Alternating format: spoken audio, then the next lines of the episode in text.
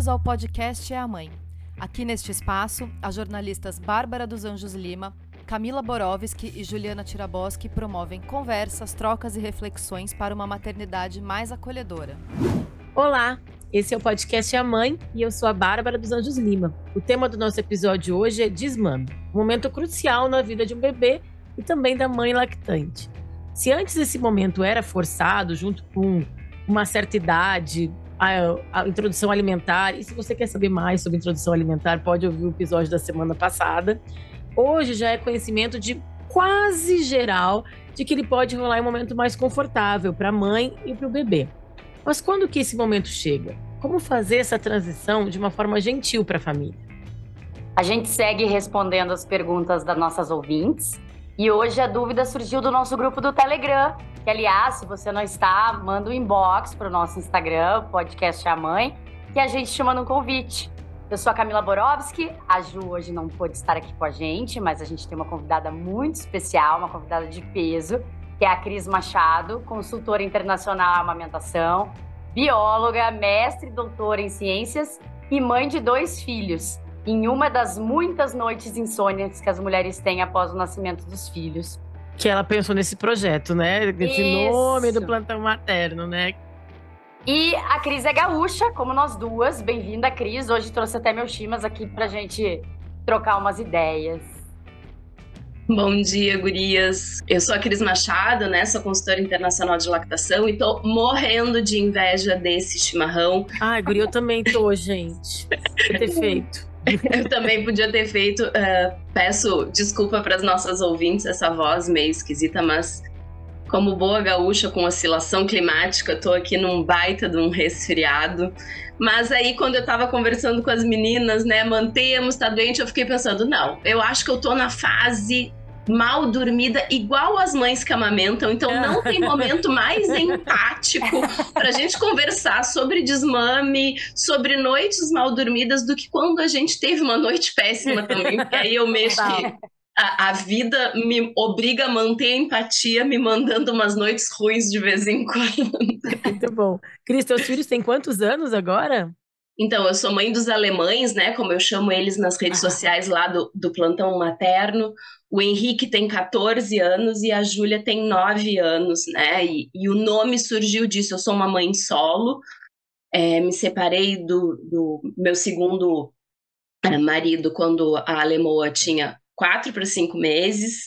É, e no início, né, como ela mamava, enfim, a gente não conseguia ter uma dinâmica muito grande de divisão uh, dos cuidados, ainda que ele fez tudo que ele podia para estar tá presente é, mesmo ela bem pequenininha, mas tinha vezes que eu me sentia é, funcionando 24 horas por dia, vezes 7 horas, da, uh, vezes 7 dias da semana, né? Então me sentia num eterno plantão, um plantão de mães, um plantão materno, e surgiu daí o nome do projeto nas redes sociais, que era onde eu queria discutir coisas uh, que me mobilizavam muito, que era a amamentação e depois uh, o desmame, né, que é uma das áreas que a consultora internacional de lactação está habilitada a atuar, né? O escopo da consultora internacional de, de lactação é trabalhar no desmame, mas como é um assunto que ainda tem muita polêmica, lá atrás, quando eu precisei de ajuda e não tive, consegui ser, na época, a rede social que bombava, né, gente? A Júlia tinha um ano e meio, então isso daí já fazem quase oito anos. É, eu consegui ser expulsa dos grupos de, de debate do Facebook de amamentação. É, e eu disse: não. Então, me lançaram um desafio, tipo, duvido. Ah, falou duvido. Eu disse: então tá, já que ninguém fala, Muito bom. eu vou falar e vou estudar sobre esse assunto para poder ajudar outras famílias, né, Bárbara, como tu mesma falasse, para a uhum. gente não ir por um caminho é, do lugar comum, isso. Passar babosa, pimenta, tem que ter uma forma mais gentil então, para a gente trabalhar sobre isso, né? Então, Cris, eu Aí. quero te contar justamente isso. O relato de uma dessas ouvintes que me deixou um pouco. Eu não sei qual é a melhor palavra, não quero ofender a ouvinte que dividiu a história dela, mas me deixou incomodada. Eu, particularmente, Cris, não tenho experiência com desmame, porque a minha treta da teta foi outra. Não conseguia amamentar, fiz relactação. Aliás, na época eu até entrei em contato contigo, mas a gente não conseguiu conciliar as agendas aqui em São Paulo. Eu tinha umas amigas em comum que fizeram, que foram atendidas por ti, são só elogios. Mas enfim, a ouvinte contou que fez alguns truques para desmamar o filho de dois anos e quatro meses. Falou que o gato tinha arranhado, dado uma mordida no seio. Aí uma outra contou que tinha uma barata na casa. E aí, Camila, eu lembrei de uma pediatra que tu foi uma vez que te falou para colocar esmalte, esmalte vermelho. vermelho. Ela falou: coloque esmalte vermelho que é tira e queda. Aí tu coloca e fala: ai, ai, ai, ai, ai, mamãe acabou, TT se foi. Mamãe está muito machucada. Eu falei assim: eu, falei, eu nunca vou fazer isso, gente, que horror. Aí foi quando eu abandonei essa pediatra, inclusive. e aí eu fiquei assim, eu, é, é, de novo, eu não quero. É, eu sei que é um momento super delicado para do desmame, inclusive porque a gente vive essa sociedade que não facilita a amamentação, né? Então, é uma mãe que está há dois anos e pouco amamentando e quer parar, ela acho que deve chegar um momento de desespero que eu consigo me relacionar, que ela tenta qualquer coisa.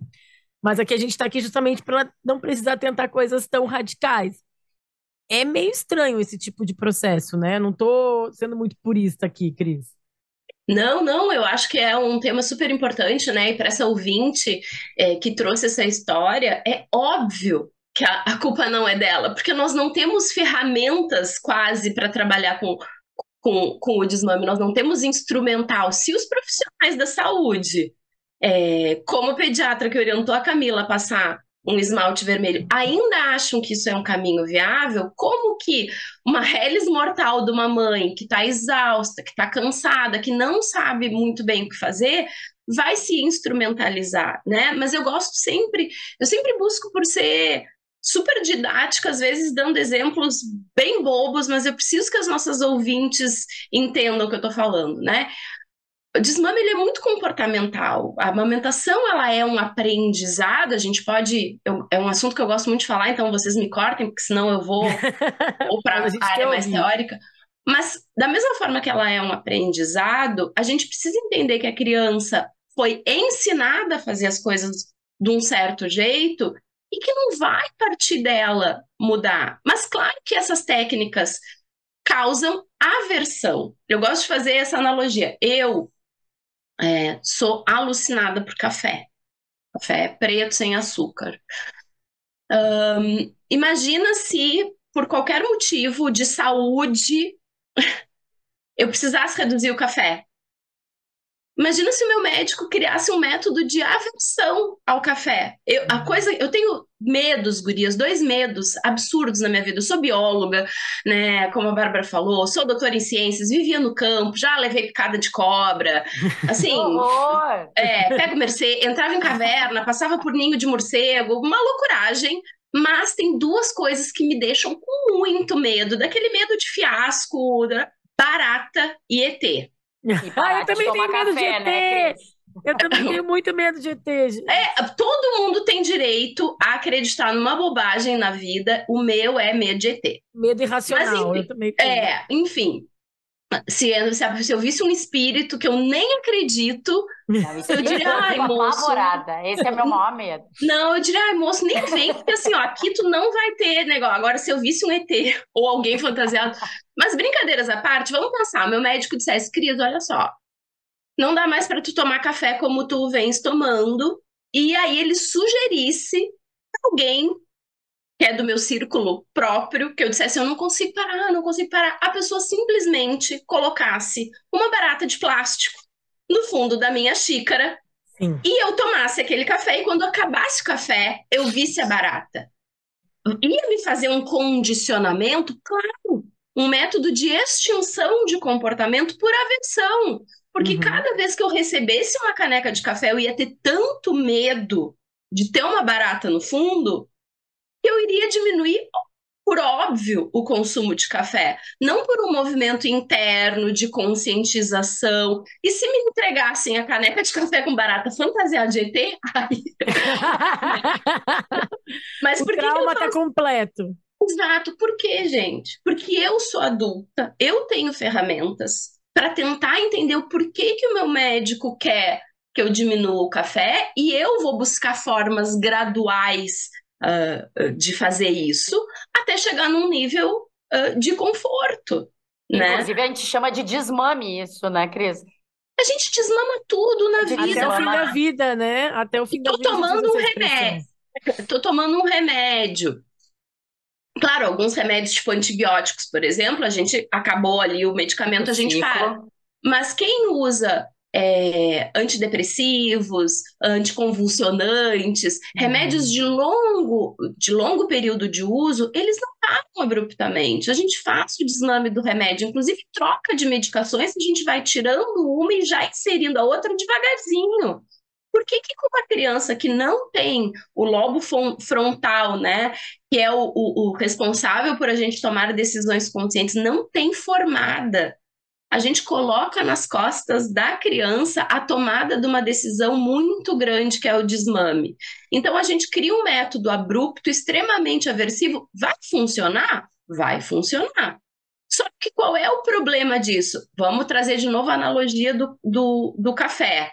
Eu vou parar de tomar café? Vou parar de tomar café. O problema não é, ah, eu tive um resultado positivo, que era o que eu queria, parar de tomar café. O problema é que digamos que fosse a Camila que me desse uma xícara de café com barata. Toda vez que a, que a Camila me alcançar um obje- alguma coisa, ah, um- uma sopinha, vou te dar uma caneca com uma sopinha, eu vou ter muito medo do que Camila me oferece. Eu vou ter uma relação de desconfiança com o que Camila pode me dar, porque ela já me pregou uma peça horrorosa que me criou uma aversão. Então, o que, que eu estou entendendo? Que Camila não é uma pessoa segura para me alimentar, para me Uhum. cuidar, para me dar conforto. Por isso que eu gosto de trazer esses exemplos. Então, quando eu faço um método abrupto, é óbvio que a culpa não é da mãe, ninguém deu ferramentas para ela fazer isso.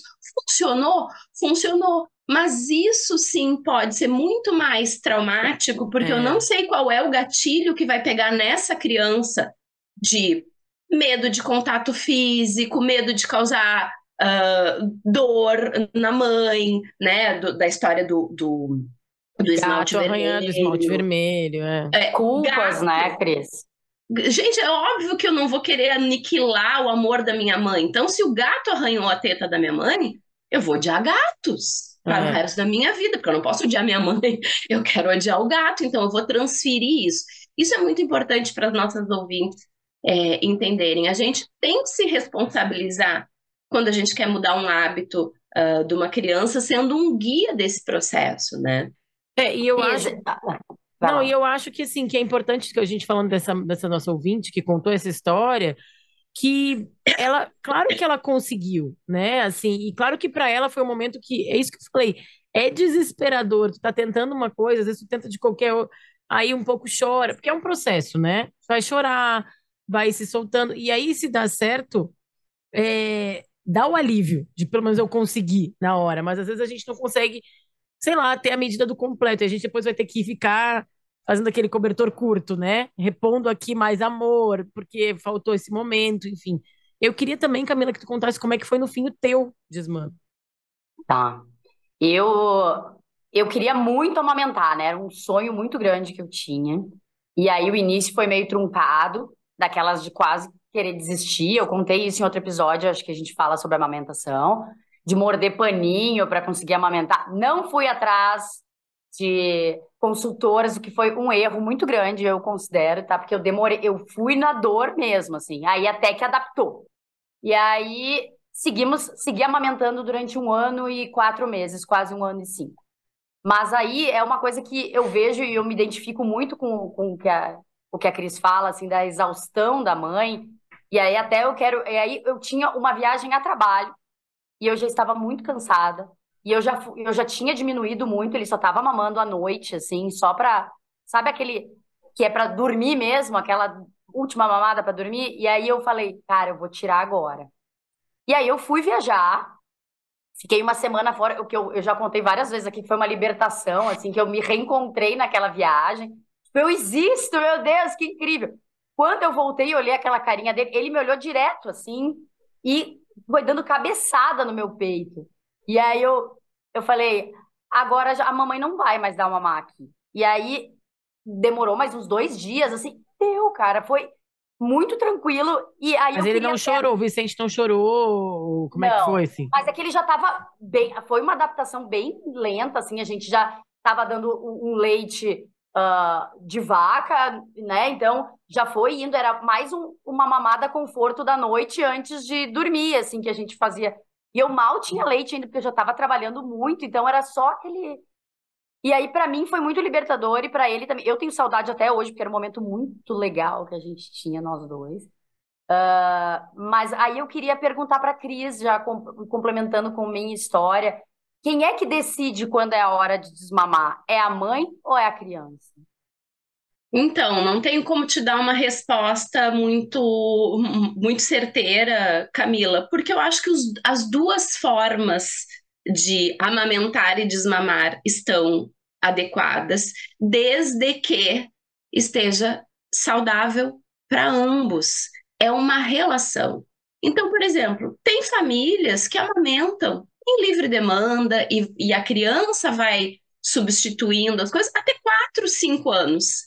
E chega um momento que a criança começa a se interessar por muito mais coisa, quer dormir na casa do amiguinho, é, quer ficar na casa da vovó, o primo veio, esquece de mamar. Ou seja, ela, a mãe tá ali de boa. Se pediu, levou, se não pediu, não levou. Ou seja, a criança foi se interessando por um mundo para além da amamentação, ela decidiu. Isso é muito comum em amamentações bastante prolongadas, quatro, cinco anos. A criança fica uma semana, duas, sem mamar, do nada, lembra, pede. Se tá tudo bem para ambos, tá tudo bem para ambos. E aí, quem decidiu, no fim das contas, a coisa fica meio embolada, assim. Agora, quando a gente nota, nós somos o adulto da relação, quando a gente nota que não está interessante para a gente, que isso está sendo gatilho para perturbação na amamentação, que pode virar agressões verbais e às vezes físicas contra o bebê. Ou se a gente nota, porque é um assunto extremamente delicado, mas é preciso falar, existem situações onde a amamentação não está fazendo um bem uh, tão grande psiquicamente para aquela criança. Ah, nós não temos grandes evidências sobre isso. Temos, existem alguns artigos de psicologia, não uma coisa freudiana de que tem que desmamar o Winnicott nove meses, né? Nove meses na barriga, nove meses mamando, acabou, que vai gerar uma dependência. Não são todos os casos. Mas essa mesma criança grande, de 4, 5 anos, se ela não consegue brincar na casa do coleguinha no fim da escola, porque no fim da escola ela tem que mamar, isso não é saudável. Uhum. Eu não tô falando com um ano e meio. Eu sim, tô falando sim. com quatro, cinco anos. Então, essa mensurar que nós temos que ter. E aí o papel do adulto é observar isso. E aí eu, eu vejo que o discurso muitas vezes, não, tá tudo bem, tá tudo bem, não gera nenhum trauma, pode amamentar até a faculdade, não sei o quê. A gente para de olhar algumas nuances, que é isso, né? Tá tudo bem mesmo? É, é um claro outro que... extremo, né, Cris? É, Exatamente. É, é, muito complicado como a gente vai se perdendo nos extremos, porque assim, aí uma coisa também que eu acho importante a gente falar aqui, que é a, a, as mães que estão ouvindo a gente, a maioria delas eu acho que deve ter essa informação, mas sempre eu acho bom reforçar que a orientação da OMS e de todas a Sociedade Brasileira de Pediatria é amamentar pelo menos até os seis meses, né? E até isso já é um desafio quando muitas. Né? exclusivamente, né? E até isso já é um desafio quando muitas mulheres têm que voltar a trabalhar com quatro meses, né? Então, assim, a uhum. conta não fecha. Mas, assim, é, eu acho, e aí eu falei que a minha treta da teta foi outra, porque eu realmente tinha consultora de amamentação, fiz relactação, usei tudo que podia, fiz, tomei chá, tomei, enfim, tudo que podia, e eu só consegui aumentar até cinco meses, e aí comecei a fazer o complemento. E aí, naturalmente, foi ficando mais fácil. Mas eu acho que tem uma fase que aí a Camila perguntou se é a mãe ou se é o bebê, tu falou de 4, 5 anos, mas muitas vezes começa a acontecer essa necessidade da mãe também, e aí não tô falando de com seis meses, né? não tô falando nem com, mas assim, tipo a Camila, um ano e meio, é, as outras demandas da vida vão aparecendo, por exemplo, também o teu exemplo, mãe solo, cara, que é, como é que vai passar dois anos e meio sem, enfim, sem poder ter uma, uma noite plena, né? Acho que vai desgastando as relações também, vai desgastando essa mulher. Né? Então, aí eu, eu queria que também talvez tu dissesse quais perguntas a mãe pode se fazer para começar a chegar nesse momento, a começar uhum. a, a, refletir. A entender se já é, deu, né? Boa, boa. Só um comentário antes. Eu amamentei dois anos e meio, mas até um ano e meio em livre demanda total, dia e noite. E foi aí a minha busca, porque uh, eu, a minha saúde física e emocional, né? Exato. Separar com um bebezinho tão É. pequeno. Eu dava aula numa universidade num ambiente muito masculino, né? Eu dava aula nas engenharias, vocês não têm ideia o número de vezes que eu tô dando aula e daqui a pouco eu vejo. Quando eles ficavam quietos demais, eu já pensava, eu já sei o que que aconteceu. Só homens. Vazou. Tá vazando. Vazou. Exatamente. Aí tô lá dando aula, metodologia científica, gestão ambiental. Ah, ficava em silêncio, eu só baixava, assim, toda vazada de leite, né? O que, que eu ia fazer? Às vezes eu levava a camiseta, às vezes. Gente, vocês são homens adultos. A, a, Lidem aguenta. a, a, aguenta. devem ter passado por isso. A mãe de vocês deve ter passado por isso também, porque. E é muito curioso isso também, minha história particular foi que minha mãe me amamentou, me amamentou até os dois anos e meio também, até engravidar do meu irmão. Mas quando chegou a minha vez, eu não consegui fazer igual. Mas enfim. E, e aí, enfim, eu tava muito mal de saúde física, eu Mas acabei. nessa época tu levava, ela amamentou levava livre demanda até o quanto tempo da. Um ano e meio, livre demanda, entre aspas, né? Porque quando eu tava fora, ela não mamava. Isso, Tá. isso é uma coisa importante das famílias. Eu adoro quando as famílias me dizem isso. Ele não tá em livre demanda, porque quando eu trabalho ele não mama. Aí eu digo, amiga, ele Claro. está em livre demanda. Afinal, se quando tá contigo, tá mamando o tempo todo, na tua ausência, não é isso que limitou. Então era isso, né? Tava em livre demanda, dava aula à noite. não mesmo. tava o objeto da pessoa da, da- de, de É, mamância. Quando o buffet tá fechado, não tem almoço. isso. Quando o buffet tá É aberto, tem almoço. isso. né? Exatamente, era buffet livre.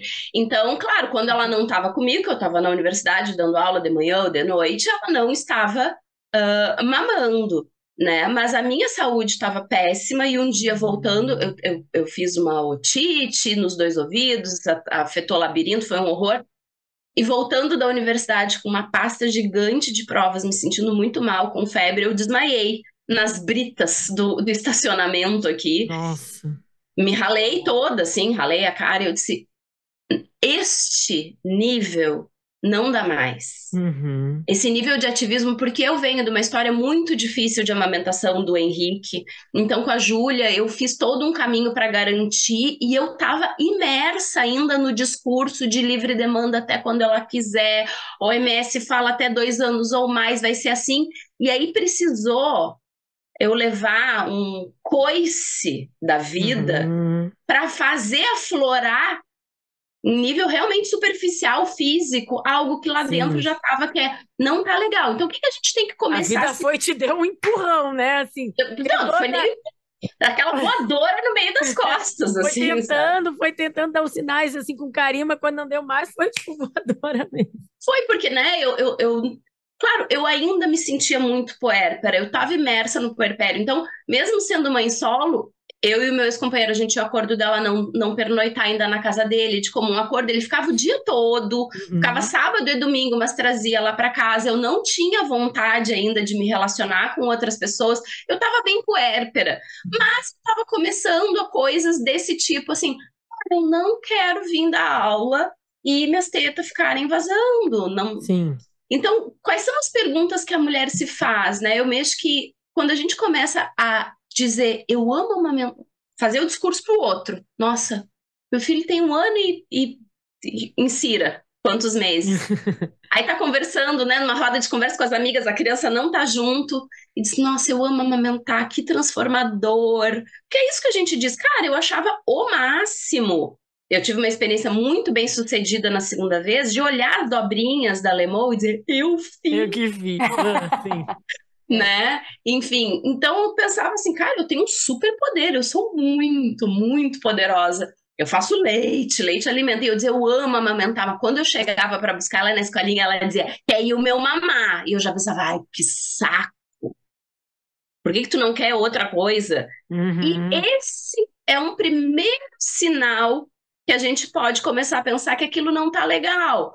Ou para as mães que começam, que trabalham fora, ou as mesmas que estão em home office, mas começam a se enrolar para encontrar a criança. Dá uma evitada, né? Dá uma voltinha. O horário de buscar na escolinha é banho. 5 e meia, mas é, já que a escolinha tá paga até às 7, eu vou tomar um cafezinho antes de buscar, vai buscar mais tarde. Ou tá com a babá, aproveita e começa a aumentar os intervalos sem querer.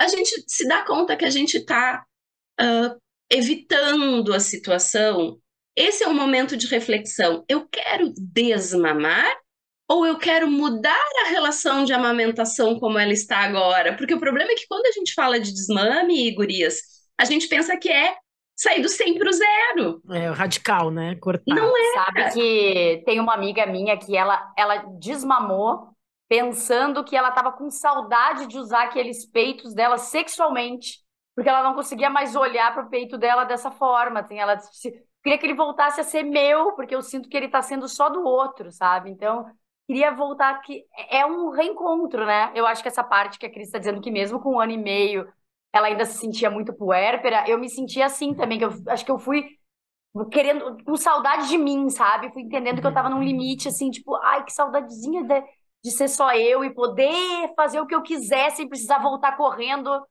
para uma criança Exato. que já consegue comer Tanto uma é que foi uma assim. viagem que fez uma marca, né? Uma viagem, uma separação física, foi que mesmo. também, como o caso da Cris, que foi, tipo, a vida te empurrou. Teve uma viagem de trabalho que teve que ficar uma semana fora, e aí, tipo, cara, é, são prioridades, né? Não tem, e a assim, Cris, a vida empurrou mesmo. A vida né? empurrou a voadora, né? E aí, Camila, pegando a tua história, que eu, que eu amei, porque eu acho que é importante também as, as nossas ouvintes escutarem isso, né? Um, tu ficou uma semana fora, o Vicente tinha um ano e cinco. Tu chegou em casa, ele te olhou e pediu teta. Então, e por que, que isso é importante? Primeiro, para a gente entender duas coisas, que é a ausência materna nem sempre é causadora de desmame, então, dependendo da idade da criança, então aquela dica antiga, deixa três dias na casa da avó. Uhum. Gente, se a criança tiver um ano e pouco, um ano e quatro, cinco, até três, quatro, cinco anos, sinto muito, amiga, vai ficar três dias na avó, ótimo, é sempre bom tu ter essa folga, mas a criança vai, vai te olhar e... Retorna e vê uma teta, né? Então, assim, uh, não é isso geralmente que causa o, o desmame, a ausência. Talvez tivesse que ser uma ausência muito mais prolongada, mas ao mesmo tempo isso mostra que a tua ausência, Camila, te fortaleceu. Esse reencontro que tu conseguiu ter contigo na viagem foi o que te garantiu de chegar em casa tranquila e dizer para o Vi, cara, não tem. Seguiu o desmame, né? É né? Então eu não acho que uh, eu não acho que que eu quero deixar claro aqui para quem está escutando é não acho que viajar, se ausentar da criança é ruim, não acho. Eu acho que ele não é um método de desmame, achando que a criança vai te olhar e dizer, ah, realmente, eu nem me lembro mais do TT. A maioria olha para a mãe e pede, mas pode ser uma ferramenta para a gente ter um gás e refletir. Porque olha que interessante, tu fez essa viagem, tu te reencontrou contigo mesma. Muitas outras mães, outras pessoas que amamentam, e aí é uma coisa muito minha, o Henrique mamou a trancos e barrancos até oito meses. É, quando ele tinha sete meses, eu tive uma oportunidade do meu antigo trabalho, que era, não, tinha como eu não aceitar. Eu era uma jovem pesquisadora que foi convidada para dar um curso pré-congresso no maior congresso brasileiro que tinha da, da minha área. Se eu dissesse não e eu recém tinha me doutorado, eu ia acabar com a minha carreira ali. Uhum. E eu fui. E eram duas noites, três dias fora, duas noites. Vocês acham que eu aproveitei essas duas noites? Eu não tive reencontro comigo mesma. Oito da noite eu tava. Só encontrou a culpa, hotel, né? Chorando, desesperada, ligando pro pai dele. Ele dizia: Cris, tá tudo lindo aqui, vai curtir. Toma um trago, mulher! eu quero voltar. Toma um trago. Eu cheguei em casa, a criança estava dormindo. Eu tirei do berço e botei na minha teta. Eu é. não estava pronta. Nem um uhum. pouco. Para mim funcionou. E eu achava que eu tava. Por quê? Porque ele tomava mamadeira também, por, por outros motivos. E eu achei. E ele realmente ficou bem sem mim. E eu achei se ele ficar de boa, eu não preciso dar mais mamar, eu não tinha leite, né? Enfim, foi horrível para mim. Mas um mês depois, um mês e meio depois disso, a gente estava preparando a nossa mudança do Rio Grande do Sul para Bahia, é, encaixotando coisa com um bebê de oito meses, fomos morar numa parte, aquela loucuragem, e aí um dia eu me dei conta, eu me dei conta, não, o pai dele falou, te deu conta que o Henrique não mama faz três dias, e eu falei, gente! Não, Mas isso é interessante, porque é realmente isso que, que a gente estava falando, de achar o momento certo para os dois, né? Para o bebê ou para os três, a Ju que não está aqui com a gente, que ela tem gêmeos, é. né? quando tem múltiplos, enfim, para mãe e para a criança ali. É, e aí eu queria saber, assim, né? A gente já falou, não, não vai usar babosa, não vai usar o esmalte, não vai usar.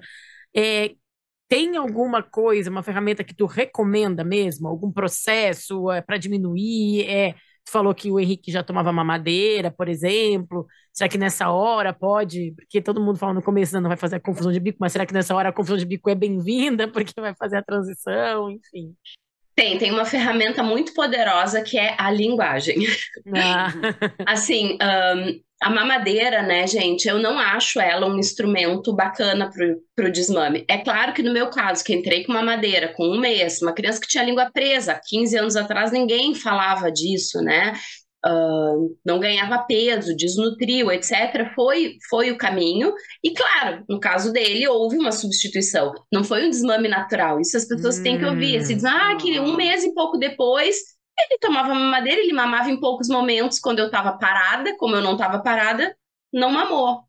Não foi um desmame natural. Ele não chorou. Todo mundo acha que desmame lindo, natural. Não foi. Ele substituiu pela mamadeira, que era fonte de alimento. Meu peito era fonte de mais de conforto ali. Uhum. Na loucuragem, ele perdeu esse A lugarzinho. Referência. Então, eu não acho. Vamos falar de crianças maiores de um ano, né? Porque isso é uma coisa bem importante da gente deixar posto aqui.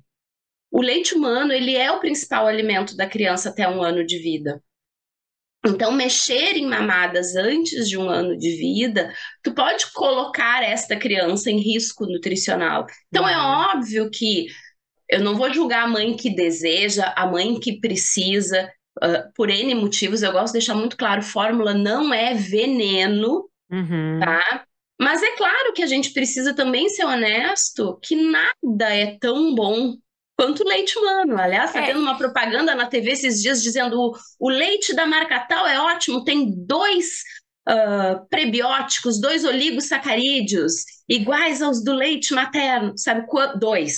Sabe quantos oligosacarídeos o leite materno tem? 800! 800! Não é oito. Ainda que fosse oito. Já, já era muito, mas. Vezes, é, mas é. 800, aí a fórmula diz tem dois iguais, tá? E tem 798 que não. Aquele leite sob medida, né, Cris? Que a gente vê até a mutação dele quando a criança tá doente, a passar das, dos meses, assim muda de cor, muda de textura, muda. É, é muito doido isso, eu acho incrível. Não, e eu acho que é legal falar isso que tu falou da fórmula, porque eu acho que é mais ou menos também a relação com parto natural, parto normal e cesárea, né?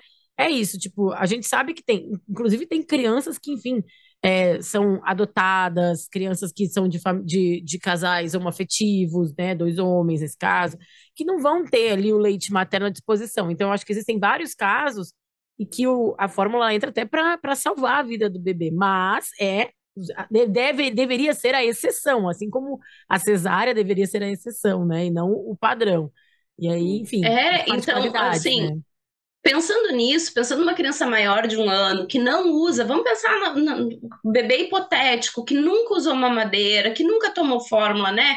Que é peito e prato, peito e prato essa criança não precisa entrar com uma mamadeira, porque a mamadeira vai trazer mais prejuízos. É, alteração de arcada dentária, a gente sabe que a fórmula ela tem açúcares adicionados. Ah, não, mas diz que não tem açúcar. Maltodextrina é uma forma de açúcar. Pode dar cárie da mamadeira, enquanto o leite materno não causa cárie. O, o, a fórmula, né, teria que, em tese, escovar o dente na madrugada. Então, tu não mudou um hábito. A criança, tá, pode ser parecer vantajoso a criança que acorda três, quatro, cinco vezes, oito vezes para amamentar durante a noite. Um outro cuidador ir lá dar uma mamadeira pode parecer bacana para a pessoa que amamenta, porque pelo menos ela saiu da jogada. Mas isso traz um prejuízo para a criança de desenvolvimento orofacial, de alimentação, uh, né? Então, por que, que eu digo que é a linguagem? Porque a gente precisa entender, e aí eu gosto de fazer essa analogia, que a amamentação ela é um banquinho de três pernas, Sabe aquele mocho? Aqui no sul as gurias vão entender. Mochinho. Mochinho. Mochinho. Se você ouvinte não é gaúcha, Dá um joga Google, no mas é Google. uma- aquele um banquinho Google. de madeira de três. Aquele Três banquinho de madeira que tem três pezinhos Sim. é o famoso mochinho, tá? Ah, a amamentação, né? Ela é tá ali o mochinho, ela é o mochinho, ela é esse banquinho de três pés e o bebê tá em cima sendo sustentado. O que que são cada um dos pés desse nosso banquinho quando a gente pensa em amamentação? Alimento, comunicação e conforto físico.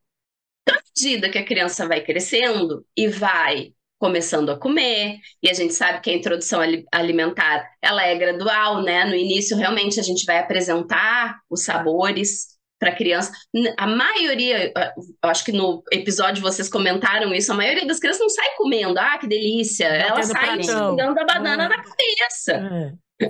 Até ela entender que banana é para comer e não para jogar no chão, é um processo, né? Então, à medida que o pezinho da alimentação vai sendo substituído gradualmente por uma criança que vem comendo bem e que o, que o TT, o leite materno, vai diminuindo, eu, porque eu não posso tirar uma coisa sem dar sustentação, meu mochinho cai. Então, a alimentação eu vou dando essa substituição para manter o neném bem ali em cima do banquinho. A comunicação. Recém-nascido, gente. Recém-nascido, saiu da tua barriga, dois dias, três dias de vida, a criança vai é teta. É teta. Até a gente saber que tá com frio, que tá com calor, que a etiqueta pode estar. Tem um vídeo que circula no Instagram que eu amo, que é um neném com uma cara feia, dizendo: a minha vida é muito difícil. Eu tava reclamando da meia e a minha mãe vem e enfia a teta na minha boca. É genial esse vídeo, porque às vezes o neném tá chorando porque a meia tá incomodando. E a mãe É vai lá muito isso. Porque a gente não entende a língua dos bebês. Um recém-nascido de 3 quilos é a mesma coisa que um elefante branco na sala. O Uhum. que que eu faço com essa pessoa? E a avó do lado, tá com fome, tá com fome, não tá Não, e a, e a sociedade falando, mas tu tem que reconhecer o choro do teu filho. Gente, pra É. mim isso era coisa. Instinto, A Beatriz instinto. chorava e eu realmente não sabia se era peito, se era etiqueta, se era. Nada. E aí, Tá mas, olhando, né? mas como é que tu Será que essa criança quer? Não. Só que aí, né, Bárbara e, e Camila, que os exemplos que, que a gente está dando dos nossos filhos e que todas as mães passam é isso. À medida que a gente vai conhecendo aquela pessoinha, tu começa, ou deveria, e aí que é o pulo do gato, tu deveria começar a tentar reconhecer os Uhum. choros. E não Sim. pela frequência. Ainda tem os estudos que dizem com som muito agudo, É. é, é dor. Não, cara, tu vai olhar o teu filho, enfim, e o, deveria olhar. Pra quê? Porque ali com três, quatro, cinco meses, onde a interação social, a intenção de comunicação do bebê começa a aparecer, a gente tem que ir substituindo o pezinho da comunicação, porque tudo é peito. O neném fez, é teta. Mas com quatro meses, eles começam a reclamar. Quem nunca deixou no tapetinho, daqui a pouco a criança está reclamando. Se eu estou bem conectada com meu filho, se eu realmente estou ligada na situação, por mais que eu esteja na cozinha fazendo alguma coisa, eu vou lá e vou dizer: Ô bebê, você está entediado, amor? Cansou de ficar no chão? Vem, mamãe te pega. A pessoa que só ouviu que tem que ser livre demanda exclusivamente até os seis meses, ela ouviu, né, né, né? O que ela faz? Ela pega a criança e bota no peito. Uhum. Isso é comunicação. O que, que o meu neném tá me pedindo? Ela acabou de mamar. Acabou, mamou, larguei no chão, tô fazendo. Ele tá querendo atenção, ele não quer que a mãe saia do campo de visão, ele cansou daquela posição, o chão tá duro, tá frio, insira N variáveis. Uhum. Então, o meu pezinho da comunicação, ele vai começando a ser substituído, porque o papel ah, do cuidador, não estou falando da mãe, né? Mas quando a gente estuda um pouco de psicanálise de bebês, e aí o Winnicott fala muito isso, é a gente fazer a tecla SAP. A tradução. Ô, Uhum. bebê, você tá entediado, velho? Bora olhar pra janela. Ô, Uhum. você cansou. Quem nunca? Na pandemia, gente. Vocês são mães também. Uhum. Criança pequena que não sabe dizer, que nem os meus, que um tinha ah, seis e o outro tinha onze. Tô entediado, tô entediado. criança pequena fazia o quê? Entre aspas, birra. Sim. Quebrava casa também na pandemia né? Chorava do nada. Que, a gente também. A gente também, exatamente. De ataque de pelanca. Eu, eu fazia birra também, gente. Eu fazia. Exato. Exato. Então, assim, alguém tem que ter uma corregulação, uhum. né? Uh, para traduzir essa tecla. Até a gente que estava tendo ataque de pelanca, ataque de birra, se tu tem um companheiro, uma companheira, a pessoa dizia: Ei, calma, dá uma volta, não faz teu trabalho agora, toma um chocolate, ou seja, ele serve de corregulador. Então, o bebezinho, na intenção de comunicação, nosso papel é fazer a tecla SAP. Você está entediado? Você está com fome? Você está com sono? Porque senão eu não aprendo a, a, a, me comunicar. E comunicação não é o bebê dizer eu quero TT. É ele pedir, entre aspas, o TT, porque é o que ele sabe como se comunicar, e a gente dizer, amado, isso não é TT. Isso daí é tédio, bora fazer tal outro coisa. T, é outro T. Só que aí a gente pensa numa criança maior. As famílias não são ensinadas que elas podem dizer não para o TT e esse outro T eu vou roubar, Bárbara. É, esse teu insight que foi maravilhoso, a criança pediu um TT, mas era outro T de tédio que ela tava. Uhum. Vamos brincar de massinha? Vamos pintar, só que a vida às vezes nos engole, a gente sabe, é verdade, a gente precisa ser honesta, que às vezes a gente usa o peito para sentar é e poder olhar o Instagram da Cris no plantão materno. Porque a criança não para. Então, tu mamãe, é tu investir na comunicação, na troca. E o último pé do nosso banquinho é o conforto. No início, gente, esterogestação. O bebê estava no útero. O topo da cabeça dele encostava numa parte da mãe, o nariz encostava, a bunda encostava, ele estava assim. Nascer é uma experiência sensorial útil, louca, porque tu sai da contenção total onde está sempre a mesma temperatura, onde tu tá escutando é, a voz da tua mãe o tempo todo e onde tu nunca sentiu fome, porque o cordão tá passando alimento 24 horas por dia, pensa que loucura sensorial é essa, tu sair, tu não tem contenção, e aí a criança começa a ter aquele reflexo do susto, que é o reflexo uhum. de Moro, que é uma imaturidade, tu sente fome, tu sente calor e frio, que é óbvio que a criança não sabe que é calor e frio, mas ele sente que a vida tá muito. Desconforto, ruim. né? É. A vida tá muito ruim. É tu ser arrancado da tua casa e jogado no meio de uma avenida cheia de gente no Japão pelado. Tu vai ficar pensando, gente, como é que eu vim parar aqui? O que, que eu faço agora? Eu me tapo as minhas partes pudendas, eu me levanto e peço ajuda, que língua. É, é, eu fico imaginando que é mais ou menos isso que acontece Total, com Essa imagem é maravilhosa. É. Né? Então, por que, que ele é conforto? Porque o TT, ele te dá essa sensação de útero. Tu tá com a boca plugada no seio, ou seja, o alimento está fluindo, uhum. parou a fome. Tu tá contido, de novo teu nariz toca, teu bumbum toca, porque a tua mãe te toca o tempo todo. Tu tem o sensorial do nariz, né? O olfato, a criança tá sentindo o cheiro da mãe, que é um cheiro que, e um sabor que ele já conhecia via líquido amniótico.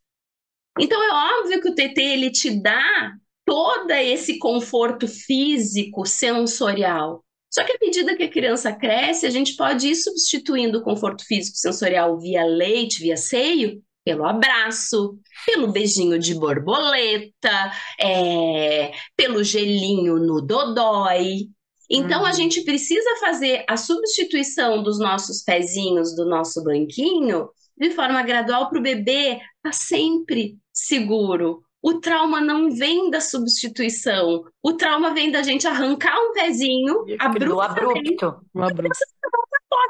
Cabeça no chão. Até a gente então, reerguer Cris, ela. Desculpa. Não, é isso. Até a gente reerguer ela, é isso que machuca. Uhum. O capote, o tombo. Isso. E então, não na... a substituição na ideia de, tipo, a partir dos dois, dois e pouco, que a mãe se declara exausta, que não aguenta mais, está no limite, passar um tempo de qualidade com essa criança, brincar, passear, jogar uma bola, blá blá blá. Isso, em tese, substituiria esse carinho, esse afeto, esse. esse Total. Esse Total. Esse só, que a gente, só que a gente precisa entender que se a criança foi ensinada a resolver todas as tretas da vida dela de dois anos no peito, não é. A criança caiu. Aí ela sempre vem correndo e já puxa a roupa da mãe é, para mamar.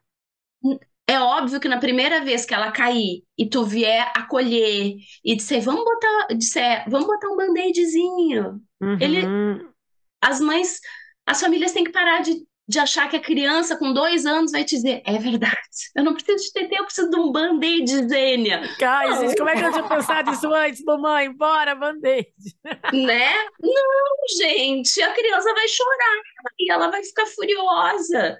O nosso papel não é dar o TT, o nosso papel é reforçar.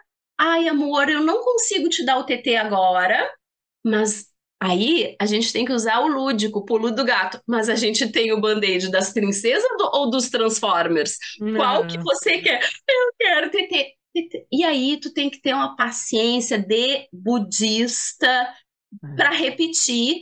No primeiro dia tu vai repetir 94 vezes princesa ou Transformers e vai acolher um choro. No segundo dia, tu vai repetir só 40. E no terceiro dia, a criança vai vir correndo, bandeira de princesa. Não, eu ia te perguntar justamente isso, Cris. Tem um período de desmame, assim, é três dias eu achei meio mágico, assim, mas é. mas, assim, é o melhor tem, dos mundos. Tem um período, um tempo que é ok, que pra, até para mãe ah, eu acho que eu tô fazendo pouco, porque eu acho que a gente começa a fazer, ai, faz uma vez o band-aid, aí a segunda vez já não consegue, né? É, mas depois que ela decide mesmo, tá, quero fazer o desmame, tá na hora para mim, tá na hora para ele, é, isso pode durar quanto tempo?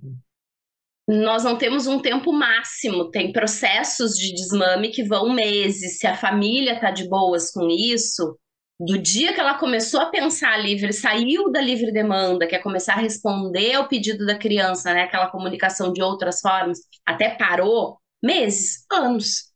Mas o que, que a gente tem como mínimo, né? A gente importa esse conhecimento da análise do comportamento, que é para uma coisa virar um hábito, que é aquilo que a gente faz sem nem precisar pensar muito, são pelo menos duas semanas, 14 dias. Uhum. Então, é óbvio que no primeiro dia do band-aid a treta vai ser horrorosa, no segundo dia vai ser ruim, no terceiro dia vai ser ótima, no quarto dia vai ser tão horrorosa quanto o primeiro, no sexto dia a criança já pede band-aid, no décimo dia chororou de novo. Ou seja, até a gente sacar que a criança já se ligou, são no mínimo duas semanas. O já se ligou não é ela não pedir, uhum. é 15 dias, da, vamos seguir usando o exemplo do band-aid, ela caiu, ela vai seguir pedindo TT e tu vai dizer, amor, o fornecedor não é TT, é band-aid. E ela vai dizer, tá. Ou seja, ela ainda pede, mas o comportamento de aceitação da recusa já é diferente. Isso é importante as famílias saberem. Uhum. Não quer dizer não parar de pedir, mas a aceitação do, do, do conforto vai ser mais fácil. É, eu queria fazer umas últimas perguntas aqui, porque nosso tempo está acabando, mas eu tenho duas perguntas que eu pensei agora, que até se relacionam comigo. Uma é que o desmame também, uma, um pouquinho sobre desmame noturno, que eu acho que é um pouco mais bem mais uhum. difícil, uhum. né, do que porque não tem essa conversa na madrugada. Ninguém tá com paciência para pegar band-aid, mas tem que ter, mas enfim, acho que tem que ter. É, mas é muito mais fácil tacar no peito e tipo, dorme logo, por é, favor. Porque eu também tô com sono, eu quero dormir. E uma coisa que eu acho interessante que se relaciona comigo é que existe desmame também para criança que toma mamadeira, né? Sim. Que é o que ah, eu tô passando agora com a Bia. A Bia, ela ainda toma mamadeira à noite. Ela tem, fez cinco anos. Para dormir, ela tomou uma mamadeira. E a gente tá nessa conversa agora, desde que ela, ela tava com quatro anos, ela falou: quando eu fizer cinco anos, eu vou parar. Ela que deu esse prazo, né? Só que aí chegou os cinco lá, e mamãe já chegou os cinco, acho que eu não tô preparada ainda. Mas eu acho que, que acho que até é importante a gente falar que o desmame a gente é, é, põe no peito, acho que é o maior, mas também tem esse da mamadeira, né? Que, que também é importante a gente dar uma, pelo menos uma passada por isso. Muito boa. Vamos, vamos falar antes de dar mamadeira, porque eu quero finalizar com esse assunto que eu acho que é genial tu trazer. É, a Camila falou um negócio super importante do desmame noturno. É, se eu botar no peito, eu resolvo rapidamente. Então eu acordo oito vezes, mas em cinco minutos dorme. Aí, gurias que estão escutando, é, você não vai conseguir um resultado, uma coisa quase coach, não me mata, não curto, mas assim, você não vai conseguir um resultado diferente fazendo exatamente a mesma coisa. Uhum. Então, sim, diferente de educadoras de sono, por exemplo, eu entendo o desmame como uma mudança de um comportamento. Se a criança está condicionada a dar uma sugadinha para voltar a dormir, no primeiro momento eu vou tirar essa sugadinha. E isso vai investir em não, ela não vai dormir. E tá tudo bem. Se preparem para a rede. Não tá tudo bem, Cris. Não, não, não tá. Mas é que não mas tá tudo bem, mas assim, emocionalmente para isso, né? Entre ficar chacoalhando uma criança que tá urrando para dormir e não vai dormir bem, se ela dormir de cansada, e tu tirar do ambiente ansiogênico, vai na janela, Tá escuro, o Piu-Piu tá dormindo, o Al tá dormindo, o TT volta quando o sol vier, a mamãe pode te dar uma água. Ou seja, no início, gente, o investimento não é em fazer dormir, é fazer não mamar. Isso que eu quero que, as, que a, quem está nos ouvindo escute. O desmame noturno não é sobre dormir num primeiro momento, é sobre não mamar. Ô, Cris, e para isso, a, as pessoas às vezes jogam, quando não são as mães solo, provavelmente eu, no meu caso, às vezes quando eu não queria, eu mandava o marido ir. Uhum. Porque eu achava que isso também era um facilitador. Tipo, entendeu que a teta não foi. Tá? Talvez tenha sido uma coisa errada, então. Talvez tenha que ser a própria mãe para dizer que está lá, mas não vem o, o, leite. Eu não acho errado. Eu acho que o outro cuidador ele deveria estar envolvido no sono da criança desde o dia que ela sai da barriga. Porém, quando, quando isso acontece, nunca aconteceu, sempre ficou delegado a pessoa que amamenta tudo isso. Quando o outro cuidador entra em cena, isso não quer dizer desmame. Isso quer dizer aprender a dormir com outro cuidador. Então, se o teu marido ia e, e o Vicente aprendeu a dormir com ele, isso é ótimo. Aprendeu a dormir com o papai, isso é maravilhoso, gente. Mas papai se ausenta, papai não quer atender, a criança vai pedir peito. Ou seja, não desmamou. É importante a entrada do outro cuidador, muito como um corregulador emocional da pessoa que amamenta, quando ela decidir tirar mesmo. Pô, tu tá lá, na labuta, acolhendo teu filho, o abençoado tá dormindo, gente. Não, aí é mas, tipo, ajudar no chacoalho até, né? Chacoalho Exato. na hora do Ai, gente, é... Exato, ele Ai, vai levar para costas, sei lá. Massageia. Eu tenho um casal que eu atendi que é a coisa mais querida. A gente fez um grupo, os três, e um dia uh, eles mandam uma, uma foto de uma caixa de bis, de umas caixas de bis de vários sabores, parcialmente comidas. Eu falei, poxa, sacanagem, né? Vocês mostrando isso e eu nem como uh, bis. E aí ela falou: Não, Cris, olha só, toda vez que tá difícil com o fulaninho, que é o bebê na madrugada, o marido descasca um, quando eu tô com aquela cara de vou desistir, eu vou dar peito, ele descasca um bis e bota na minha boca, vai dar uma dopamina alta. E aí eu, disse, eu achei muito fofo, que, é, que a linguagem do amor dele sempre foi muito da comida, é um casal que uhum. gosta muito dessas coisas. Eu achei muito fofo, porque era o jeito que ele tinha. Quando ela olhava para ele com aquela cara de desespero, ele dizia, já tá sei. Com bis. Dava um bis pra ela, ela se, né, daquele gostinho, e, e os dois juntos. Ou seja, ele tava acordado, o neném uhum. deles não aceitava o colo do pai, mas o pai ficou junto, dando conforto para ela, né? Então, isso é muito importante. O outro adulto ele vai servir como um corregulador teu, mas o desmame, se a gente está falando de fim do mame, quem amamenta é que vai colocar esse fim. E aí, Bárbara, falando na mamadeira, a gente precisa entender várias histórias, tá? Uma criança que toma muito volume na madrugada, digamos, a criança que foi desmamada e usa mamadeira. Uhum. A gente vai começar a reduzir o volume na madrugada. Então, a criança toma cinco mamadeiras de 120 ml, eu vou ir reduzindo cada 3, 4, 5 dias para 90 ml. Para quê? Porque não é fome. Uma criança toma 500 ml de leite, gente. Não, então eu vou. Só que eu não vou tirar abruptamente. Eu vou reduzir uhum. para 90. Quando ela estiver aceitando bem os 90, eu vou reduzir para 60. Tem gente que faz uma técnica diferente que eu particularmente não gosto, que é tu fazer os mesmos 120 de volume com um, uma medida de pó, que seria de 30, ah, pra tomar água suja. Não faz sentido, porque o volume, o volume na barriga é o mesmo. Eu preciso que ela diminua a sensação na barriguinha. Então, uhum. eu vou ir reduzindo. De 5, de 30, eu vou começar a dar 4 de 30. Então, eu vou ver que uma das mamadas eu não vou dar. Se a criança não tá com fome, eu vou acolher, nem que ela fique acordada até a próxima mamadeira. E assim eu vou indo. No teu caso muito particular, uma dica que funciona muito bem, Bárbara, e que talvez o pulo do gato esteja aí é: tu vem conversando com a Bia, uhum. mas a Bia não tem maturidade para abrir mão de uma coisa tão importante que é a mamadeira.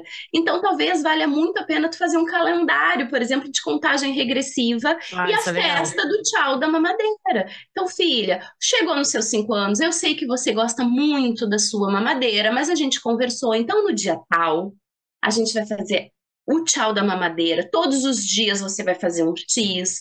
Nesse dia, você vai ganhar uma surpresa. Pode ser um copo novo, pode ser um amigurumi, pode ser uma festa do pijama com a melhor amiga, com a vovó. Cria um ritual de despedida. E aí, Uhum. um dia sem a mamadeira, talvez ela chore e ela tenha dificuldade. Para que que o calendário serve? A gente deu. E aí sumir Pra ir preparando, né? É, e aí sumir com as preparando, porque ter um contorno do dia que ela vai perder é muito mais fácil do que tá na hora de parar. Vamos fazer de novo exemplos, né? Eu sempre gosto que as pessoas entendam o que eu tô falando. Você é casada com homem, com mulher, enfim, tem um companheiro, uma companheira. E ele diz: Eu vou viajar a trabalho. Qual é a primeira pergunta que tu vai fazer? Quando? Uhum. Quando? Porque tu precisa te organizar, né? A minha é quando tu vai voltar. Mas é o quando, né? Quando? Deixa de ser quando. Imagina se tu dissesse, Camila, pro compa, tô indo viajar pra quando volta. Who knows? Ah, sei É. lá. Sabe? Depende um do que dia, rolar lá. Um dia. Isso desorganiza, porque ele precisa ver rede de apoio com o Vicente. A, gente tem compromissos da vida adulta que o quando preenche, né? Uhum. Então, se eu fico dizendo... Se a pessoa, o outro adulto que tá contigo te diz, eu vou viajar, e tu diz, quando? Não sei. O dia que o chefe me mandar, eu tenho que em 12 horas estar no aeroporto. Vai ficar, cara, eu não sei se eu chamo a Toda minha a mãe ansiedade do mundo, né? o que, que eu É. faço? O que, que eu faço, né? Então, ah, isso gera uma baita de uma cidade, nós somos adultos. Imagina para uma criança que a noção de temporalidade a come- começa a acontecer ali em torno dos quatro anos, agora que a Bia já tem noção de hora de relógio e tal, e aí tu fica Uhum. dizendo, tá na hora de dar tchau, chegou os cinco, ela sabe que chegou os cinco, mas ela não vai conseguir abrir mão Mas de talvez, gente, desculpa te interromper, Cris, mas eu não sei se, tipo, quando tu vai avisando, porque a gente talvez avisa no tempo e diz que daqui a 15 dias, ó, nós vamos contar aqui, tu vai trocar a mamadeira por uma xícara. Então tu vai ainda ter o leite, só não vai ter a mamadeira, tu vai ter o que tem dentro. E aí, o Vicente foi assim, tá? Eu avisei que ia ter e aí rolou. Ele, ele odiou a xícara. E aí ele parou de tomar leite total à noite, entendeu? Porque não era na xícara, ele queria a mamadeira, ele queria Exato. sugar, Não, a Então, Bia isso é usa, a Bia usa, ela toma outro de manhã, ela, esse é o da noite. De manhã, ela usa o copo O copo diferente. normal. Ah, é o da copão. noite que tem esse É, aí o da no... E aí tem um da madrugada, que esse apare... tá, tá aparecendo menos, mas ele ela, de vez em quando ela. Hoje, por exemplo, foi uma daquelas noites que ela acordou, foi pra nossa cama. Hoje foi aquele dia, gente. foi pra nossa cama, e aí pediu, queria. Pediu suco, pediu suco, não pediu mamar, pediu suco na mamadeira. Ah, quero suco na mamadeira. Aí o meu marido falou, filha, mas é de madrugada. tarararara. Aí, ai, chegou uma hora que eu falei, ai, gente, é isso, né? Que a gente também tem que estar tem que estar comprometida. Eu vou fazer o calendário pra mim também. Exato. O calendário é pra É família isso. toda, né? É pra mim, pro meu marido, pra ela, pra todo mundo. Bárbara, é isso, porque com cinco anos, com muito amor e carinho, você vai dizer, perdeu, mané. tipo, Bia, porque ela não Levanta e sabe. busca água lá, criatura. Eu falei, É. gente, eu só Bia, falei. você não ganha nem suco, nem mamadeira na madrugada. Você pode tomar um copo d'água. Bom, então eu vou levantar às quatro da manhã contigo. Nós vamos esperar até o dia raiar É, mas eu, pra eu tomar falei, teu café falou, da manhã. é sede que tu tá? Vai lá, a gente botou o filtro na, na, na tua altura, tu consegue pegar água no copinho. Ah, ah, ah, e aí, mas aí chegou uma hora que foi um grande debate da madrugada que meu marido, ai, tá bom, eu vou lá, eu pego, eu só quero voltar. Mas é que é isso, o desmame também a família tem que estar preparada para é, não, pra mim é isso, esse calendário aí vai ser pra todo mundo, vai fazer E junto tem esse que ser todo calendário mundo hoje, pegando Cris. junto, Eu né? amei essa dica, amei, amei, amei. Bom, falando em dica, vamos, não sei, Vamos. vamos para o nosso conselho de mãe, que é o nosso quadro que a gente dá alguma dica de livro, filme, série ou comportamento, enfim, para as nossas mães, para nossos ouvintes, para continuar aqui nesse tema e se aprofundar mais. Conselho de mãe! Gente, a minha dica, eu já vou dar de saída, a minha dica é tem uma consultora de amamentação. o que a Cris falou aqui, não, e eu tive, tá, gente? Eu falo, eu já falei algumas vezes sobre a minha história de amamentação, que foi muito difícil. E para mim fez muita diferença ter uma profissional, uma pessoa que, que tinha uma ajuda para além do que. Porque tem muita informação hoje em dia, tem muita informação na internet, tem muito livro, só que é um mundo de informação. A gente encontra. Vai ter alguém, vai ter uma dica na internet que vai ser: coloca o esmalte no peito.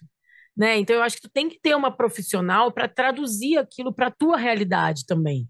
Né? Porque a gente passou aqui por alguns exemplos que a Cris trouxe, mas aí a gente tem ah, tu pode ser uma mãe solo, tu pode ser uma mãe que trabalha, tu pode ser uma mãe que trabalha longe, que não vai trabalhar à noite, enfim. A criança a... pode ser autista, então a gente vai usar outras estratégias para conduzir a amamentação e o desmame. Pode ser uma criança atípica, com vários tipos de atipicidade.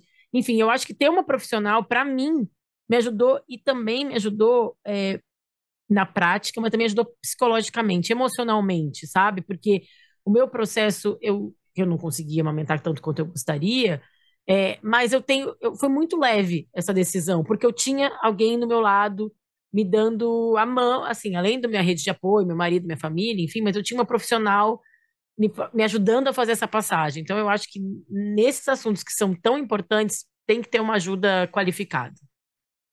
Muito bem. É isso. A, a minha dica, gente, é um documentário que ele é de 2019. Não é sobre desmame, mas é sobre amamentação. Então, é um documentário chamado De Peito Aberto, que ele foi lançado em 2018, 2019. Hoje tu encontra ele online. E ele é da Graziella Mantanoelli. E ele conta a história de seis mulheres de contextos sociais diferentes, de histórias diferentes, e que fala das dificuldades, dos preconceitos, da amamentação, então, eu acho que, que vale buscar e eu vou tentar encontrar o link e coloco lá no nosso Instagram também. Boa. Bom, eu vou dar três dicas bem rapidamente. Ótimo. Muito mais melhor, Cris. Dica de filme, gente, é Tully, T-U-L-L-Y, com a Charlize Theron. É um filme muito importante para todas as, as pessoas que trabalham com famílias no ciclo gravídico puerperal, para mostrar como a exaustão como a amamentação pode levar a um quadro de psicose puerperal e como sair disso, porque falar de saúde eh, mental materna é importante. Então assistam Tully, se não me engano, ele está no Prime Video. É, eu, eu, quando eu assisti estava na Netflix, deixa eu ver. Vai, é, vai falando. Não me lembro, dá uma olhada, porque eu acho que a última vez que eu vi foi ali. Uh, e duas é, dicas. HBO, desculpa, HBO ah. tá na HBO Max. Ah, isso Esse aí. Filme é maravilhoso. Mas assim, gente, se tu tiver assim, recente do filho, não assiste sozinho, tá? Assiste Boa. Okay. Assiste. Esse filme é de 2018. Quando eu tive a Bia, minha mãe falou: não, vamos esperar. Daqui dois meses a gente assiste. Eu assisti com a minha mãe do lado. Assim, ele é Genial. muito potente, né? Muito, vale a pena estar tá na HBO, só para vocês verem como a gente não é patrocinado pela indústria de entretenimento, a gente não sabe nem indicar, nem onde não foi publi. Uh, e aí, dica de dois livros. Obviamente, vou puxar a brasa pro meu lado. Por favor. O livro Exaustão Não é Amor, um guia afetivo é, sobre desmame gradual e reflexões sobre a livre demanda, desta autora que vos fala, Cris Machado, lançado o ano passado pela editora Matricense, tá? A gente vai falar desde não quero desmamar na volta ao trabalho, quero manter a amamentação, então tem dicas práticas de ordem e armazenamento, como todas as dicas de remoção da livre demanda, desmame noturno e desmame total, gente. A, a linguagem dele, eu tenho muito orgulho, vim da academia, né? Eu sou uma cientista, mas eu tenho muito orgulho de, de ouvir as pessoas dizerem que ele é um abraço, que a linguagem dele ficou muito, muito acessível. É, e outro livro que eu acho muito legal para quem amamenta é um livro da Jéssica Moura chamado Além do Sono, tá? Que é um livro muito interessante sobre é, desde a fisiologia do sono, a parte comportamental, para quem quer se aprofundar no assunto, sem métodos de extinção de comportamento, que é largar no berço e deixar chorando. Não sei se vai ter recorte para as redes sociais, vou mostrar aqui Nossa, o Exaustão não é Amor, tá? Que é lindo o meu livro. Linda essa capa. é linda, né? Eu acho mais lindo ainda quando a gente vê a arte. Olhem que linda as glândulas. Ai, que lindo. Fosse a boca do bebê e o Uau. leite transfundo. Quem desenhou foi uma psicanalista que é doutora em, em arte, Samaíra Redim, que é uma grande amiga, eu acho maravilhoso. E o livro Além do Sono, da Jéssica Moura, tá? Que ele é um guia, então, uma visão integrativa sobre a análise do sono, que é é um livro muito prazeroso de ler e eu acho que todo mundo que trabalha com crianças também precisa conhecer esses dois livros. Essas são as minhas dicas de hoje. Cris, fala Muito de novo obrigada, tuas redes sociais e o teu serviço aí para as pessoas que quiserem. A gente vai deixar tudo aqui, gente, no descritivo, tanto do episódio no, no, nos streamings de áudio, mas no YouTube, mas acho que é bom também que eles falassem. Se a pessoa está lavando a louça, ouvindo, não precisa anotar na hora. É. Então, eu sou consultora internacional de lactação, eu atendo a amamentação desde o pré-natal até o desmame gradual, de forma presencial em Porto Alegre, região metropolitana, e online para o mundo todo, tá? Eu escrevo e, e e gravo vídeos, às vezes meio toscos, para Facebook e Instagram, porque eu não, não cheguei em outras. Não é verdade. Ainda. Não são toscos. Mas assim, não. não. chegou no TikTok ainda, tudo bem, gente, tá tudo bem. A gente tem 30 a mais, tá tudo bem. Na verdade, eu por mim fazia só podcast e, e aula. Eu queria sumir das redes sociais, eu tô meio, meio saturada. Eu tenho no escutado arroba... isso muito dos criadores é. de conteúdo, sabia? Arroba plantão underline materno quem estiver escutando, passa por lá, que eu vou depois também deixar o link desse podcast lá para o pessoal. Tá ótimo. Cris, super obrigada pelo papo. Obrigada, Nossa, Cris. Assim, uma aula, eu amei. Adorei, adorei. As gurias aqui. amei. um beijo para quem está com a gente, para quem ouviu aqui até aqui. E até semana que vem com um novo episódio. Tchau, tchau, beijo. gente. Obrigada. Tchau, tchau. Tchau, tchau. Podcast é